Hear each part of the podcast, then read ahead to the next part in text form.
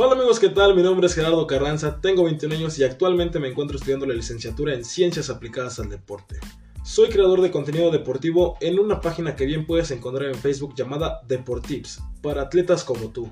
De igual manera soy creador de este canal llamado Tu Podcast Deportivo, mismo donde podrás encontrar charlas deportivas tanto con nutriólogos, periodistas deportivos y atletas semiprofesionales y profesionales. Todo con el único fin de brindarte un poco de información acerca de su preparación tanto física como mental y demás temas que iremos tratando a lo largo de la charla. Sin más cargar, comenzamos.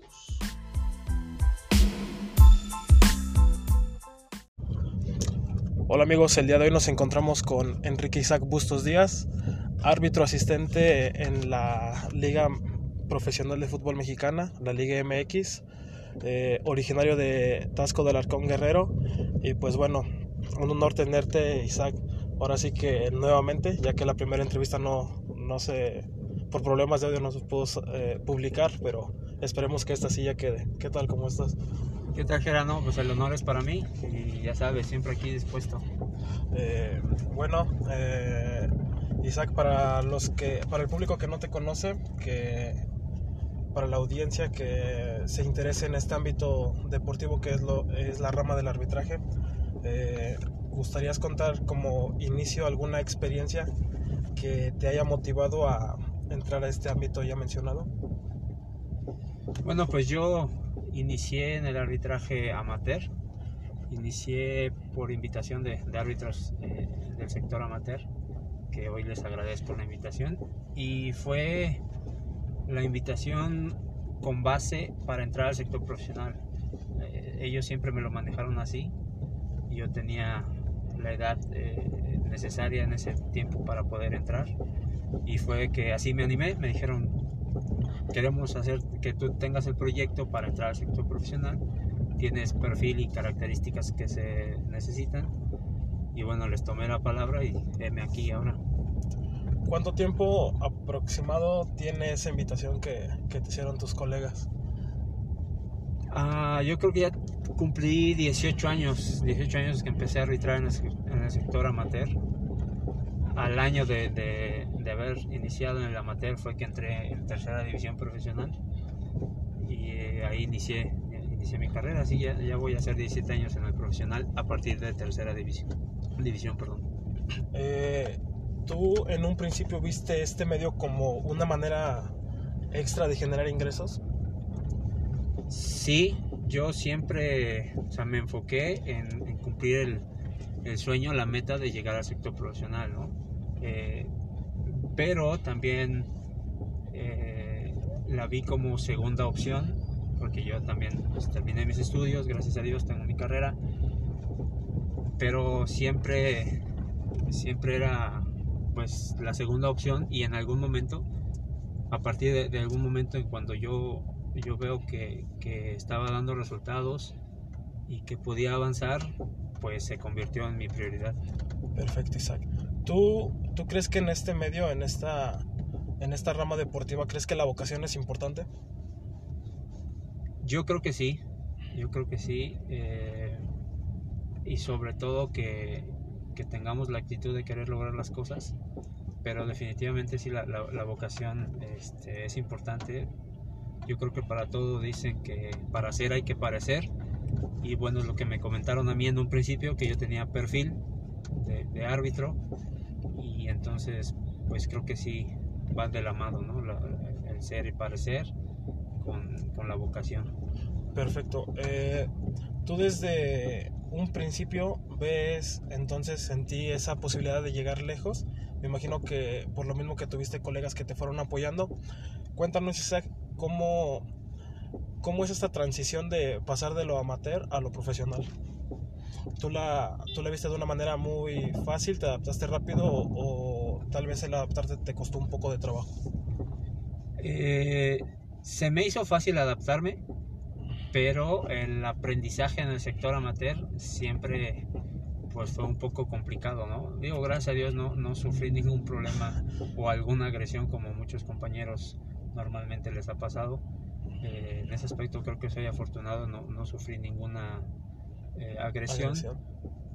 pero siempre, siempre se, existía el riesgo. Y ya que entré al sector profesional, pues yo me veía más motivado y fíjate que cuando estaba ya en el sector profesional y aún seguía arbitrando en el amateur, pues yo compartía lo que iba aprendiendo en el profesional, yo lo compartía con, con, mi colegio, con mis compañeros y, creo que eso era, era una ventaja, ¿no? Porque aprendías de las dos formas. Eh, en algún momento, Isaac, eh, bueno, tú me comentabas hace unos momentos que, que tú al principio no te veías como árbitro asistente. En algún momento cuando tú arbitreabas de manera, siendo árbitro central, ¿te veías pitando o arbitrando en las bandas? No, la verdad que no. Eh, te repito, también en el sector profesional estaban conscientes que yo tenía perfil de árbitro central eh, y yo estaba en competencia como árbitro, árbitro central para, para poder avanzar de categoría. Pero bueno, ahí surgieron varias situaciones que, en las que me, me dieron la oportunidad de trabajar en la banda y, bueno, los jefes se dieron cuenta que daba muy buenos resultados ahí y es así como se me abre la oportunidad de, subir a la siguiente categoría, ¿no? Como, bueno, en el momento que tomas este consejo que me comentabas te dio un amigo de, de tomar la banda y no eh, lo central, ¿tú cómo lo tomas? ¿Lo tomas de buena manera? ¿Le das una respuesta en el momento o, o tratas de considerarlo un poco más? Sí le di la respuesta en el momento, pero sí fue difícil, porque yo tenía la aspiración y, eh, quería ser árbitro central. Eh. Pero en esto del arbitraje las oportunidades son pocas y si no tomas la oportunidad en el momento que te llega, eh, yo creo que después te arrepientes. La pensé, la pensé un momento, pero le di mi respuesta que aceptaba y bueno, funcionó porque solamente hice un año como asistente en segunda división y eso es muy pronto para subir de categoría y sin embargo lo logré. Yo solo un año como asistente y di el brinco a la categoría de ascenso. ¿En qué partido debutas ya siendo árbitro en la liga de ascenso? En ascenso como árbitro asistente debuté en el partido entre Mineros de de Zacatecas contra Necaxa, en donde Gustavo Ramírez, jugador paraguayo, mete el gol que hasta el momento ha sido el, más rápido del fútbol mexicano. Me, comentabas que es un dato muy curioso de votar y, y que en un parpadeo ya seas, ah, ¿cómo mencionarlo? ¿Cómo decirlo? Que ya seas partícipe de, de un récord que está sí, de algo histórico, no precisamente mío, pero bueno, ya estamos ahí, en estuvimos en el partido y sí, siempre es grato, ¿no? Ese, ese, esa participación y ese recuerdo, claro. Eh, bueno, Isaac, ya pasando más a lo profesional, ¿cómo ves eh, la implementación del uso de la tecnología en el fútbol profesional? Eh, la tecnología siempre, siempre va a ser para bien. Yo creo que es una, una herramienta acertada por parte de federación, por parte de la liga en que hayan eh, cambiado la manera de trabajar y, ahora que es con el VAR, porque es una, una segunda opción para el árbitro y se trata de que el fútbol sea de cierta forma más justa, ¿no? Para los jugadores, para los equipos, que es una inversión muy grande la que hacen y bueno, e, el VAR ayuda a que se consiga así, que sea más justo. En lo personal, siendo juez de línea, ¿te ha beneficiado mucho esta decisión o, crees que en lo personal no, en los partidos que has estado no ha sido de mucho requerimiento el mismo? Bueno, nosotros trabajamos y en lo personal eh, se sigue trabajando de la misma forma en tomar decisiones. Eh, pero siempre, te repito, está la segunda opción que es el VAR. Y yo creo que eh, cualquier compañero pues prefiere tener siempre una segunda una segunda oportunidad. y en lo personal que haya utilizado el, bar o que el bar se haya necesitado en decisiones que yo haya tomado creo que solamente en dos ocasiones. Pero bueno como saben las decisiones de fuera de juego que es las que más las más que nosotros tomamos pues son de décimas de segundo no entonces son muy difíciles pero el bar ha estado ahí para corregir del cañón. Exacto. Eh, bueno, en experiencia propia, ¿tú crees que sea, tú qué crees que sea un poco más difícil para ti siendo juez de línea? El tal vez pitar mal una jugada en el principio del partido o tal vez en un partido donde el marcador está empatado y ya faltan, no sé, de 5 a 10 minutos para terminar el mismo. Mm, yo creo que te puede afectar mal, más, perdón, eh, tomar una decisión errónea al inicio del juego. Porque si no tienes eh, la capacidad mental de sobrellevar esa situación, en el transcurso del partido te vas a seguir equivocando. Pero si, si eh, tienes la inteligencia emocional muy clara y, sabes dejar a un lado esa, esa mala situación o esa decisión errónea, bueno, puedes salir avante en el juego, pero es, es, más difícil, siempre es más complicado tomar una mala decisión al inicio es como llevar toda la carga durante esos 80 minutos. Sí, exactamente. Y si, y si no la sabes hacer a un lado, pues se te vuelve una, una bolita de nieve, ¿no? Que al final, pues... Vas acumulando errores. Exactamente, ¿no? Y haces un muy mal trabajo. Perfecto, Isaac. Regresando un poco al tema del bar, ¿tú qué crees que pueda seguir en lo tecnológico que igual ayude a beneficiar a este mismo? No, no tengo idea, la verdad, que puedan hacer, pero yo creo que siempre va a haber por ahí áreas de mejora, ¿no? Yo creo que sí, eh, por ahí se, se, estaba tratando de, poner, eh, como experimentaron un momento en el, en el tenis, ya sin jueces, sino solamente con cámaras, cámaras en, en las líneas. Pero pues la tecnología a fin de cuentas es tecnología y no tiene palabra de honor y al final de cuentas va a ser utilizada por una persona. Entonces no veo que en un futuro inmediato haya un cambio tan, grande. Exactamente, pero, pero siempre, siempre va a haber una, una, mejora y un área de oportunidad para implementar más tecnología. Es ahí donde entra el tan famoso, es el criterio del árbitro, ¿no? Lo que tú aprecias en el momento y tal vez lo que normalmente un ojo más distante no puede apreciar. Exactamente, sí, al final de cuentas, en el momento nosotros tomamos una decisión y esa es nuestra verdad. No es que querramos equivocarnos o no, simplemente eh, siempre existe el riesgo de tomar una buena decisión o una mala decisión. Pero la tecnología, pues en este momento, pues ya está para, para ayudarnos. Perfecto. Tú, como persona, como profesional, ¿Cuál ha sido tu preparación tanto física como mental para mejorar tu criterio dentro del campo? Normalmente tenemos trabajos, eh, principalmente físicos en el terreno de juego. Eh, obviamente porque la, carga de trabajo, el fútbol de ahora es más, más físico y más exigente, ¿no? Pero también en el área técnica trabajamos mucho. Eh, en el caso de los asistentes, tener un foco de atención más amplio, poder observar diferentes cosas en, el mismo momento. Eh, y, eso es yo creo que de, lo más difícil que tenemos como asistentes, pero que lo hemos desarrollado mejor. Poder observar dos o tres situaciones. un ejemplo claro del fuera de juego es observar exactamente el momento del toque del balón, la posición del delantero, si está bien o no.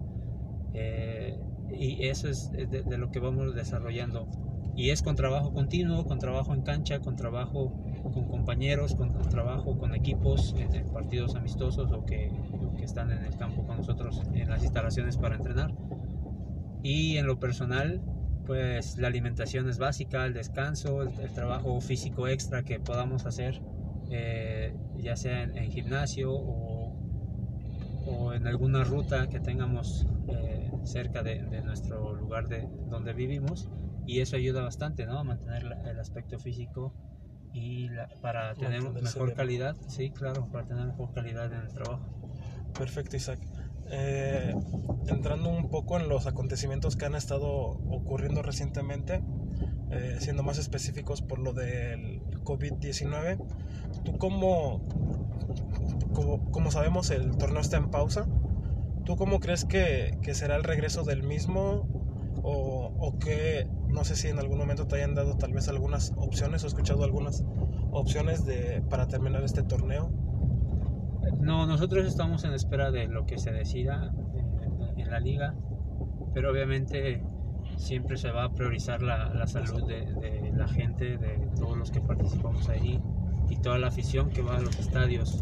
Y dependemos, obviamente Federación depende de las decisiones, en este caso del gobierno y de la Secretaría de Salud, cuando ellos eh, den bandera blanca para poder continuar eh, la vida cotidiana y los torneos en sí, ya estaremos regresando, pero hasta ahorita no tenemos una fecha como tal. Entonces nosotros mientras tenemos que seguir cuidándonos, preparándonos y bueno, eh, sobre todo la salud, ¿no? Porque estamos en una situación muy difícil en todo el país y todo el mundo y, y lo más importante es cuidarnos, tomar indicaciones y, y obedecer. ¿Tú qué crees que sea lo más viable en estos momentos? Hacer tal vez un torneo que dure como normalmente duran los torneos europeos, que son de un año, una temporada completa, o tal vez hacer muchísimas jornadas dobles para completar este trabajo. Yo creo que se puede continuar así con los dos torneos en el año, eso ya es decisión de, los dueños de los equipos, de la liga, de federación.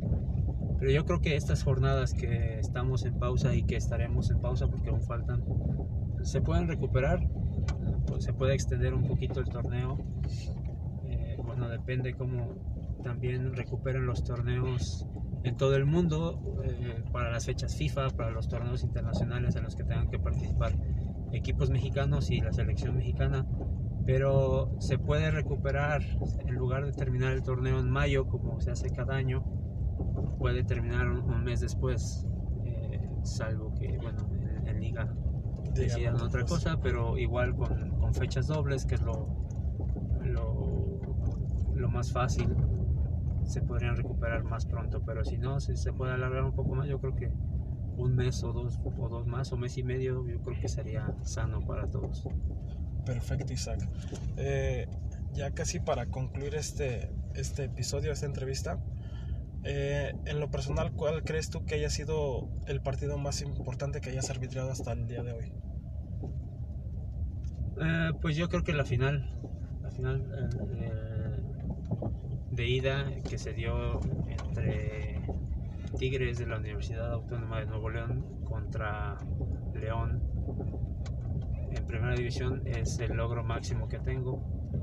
Este, es el partido más importante hasta el momento en el que he ido en, en, los torneos regulares ya he participado en clásicos regios, en clásicos tapatíos. Aún no he tenido la oportunidad de, participar en, el clásico nacional. Ya me tocó también el clásico joven en dos ocasiones, liguilla de hecho. Pero sí, yo creo que el partido más importante hasta el momento es la final entre Tigres y, León, el partido de ida. Este mismo que mencionas, ¿crees que haya sido el, partido en donde más experiencia has generado? ¿O crees que haya sido otro? No, yo creo que eh, en otros partidos en el, eh, que se han, han, desarrollado a lo largo de, del torneo, eh, sobre todo en los más difíciles, es donde adquieres más experiencia o donde tienes alguna, algún error, porque de los partidos donde tienes una experiencia difícil o errónea es de donde aprendes más que de donde tienes puro acierto. Entonces yo creo que han, sí han sido otros, otros partidos. Perfecto, Isaac. Ya igual para terminar, te, te, gustaría dar un mensaje a la audiencia que el día de hoy nos escuche y que tal vez pase por su cabeza el, el querer ser árbitro profesional y que apenas esté en sus inicios. Claro, eh, yo creo que todos tenemos la, la, capacidad física y mental de lograr las metas que nos propongamos y en el caso del arbitraje eh, sí requiere mucho eh, disciplina. sí mucha disciplina mucha entrega. El arbitraje en algún aspecto es muy celoso sí requiere mucho de nosotros. Pero yo creo que sí sí lo pueden lo pueden lograr. Cualquiera que tenga el, eh, el interés y el sueño de ser árbitro profesional si aún están en edad y tienen las capacidades físicas y técnicas, yo creo que sí, con, con mucho trabajo estoy seguro que, que, lo van a lograr. ¿Cuál crees que sea una edad adecuada? Para ingresar al sector profesional eh, a partir de los 18 años, yo creo que es la mejor edad para tener una carrera eh, más larga, tener más experiencia a, menor edad, ser más jóvenes y, llegar a primera división más joven y eso te da al final de cuentas eh, una carrera más larga en la primera división. No es lo mismo llegar a primera división de 33, 34 años que llegar de 27 o 28 años.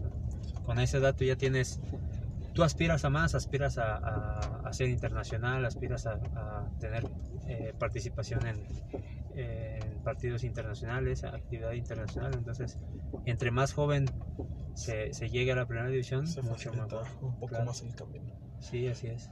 Perfecto, amigos. Él fue Enrique Isaac Bustos Díaz, árbitro profesional en la Liga MX, que por el momento se encuentra pausada. Y pues bueno, muchas gracias por seguirnos escuchando en este un episodio más para tu podcast deportivo y nos vemos.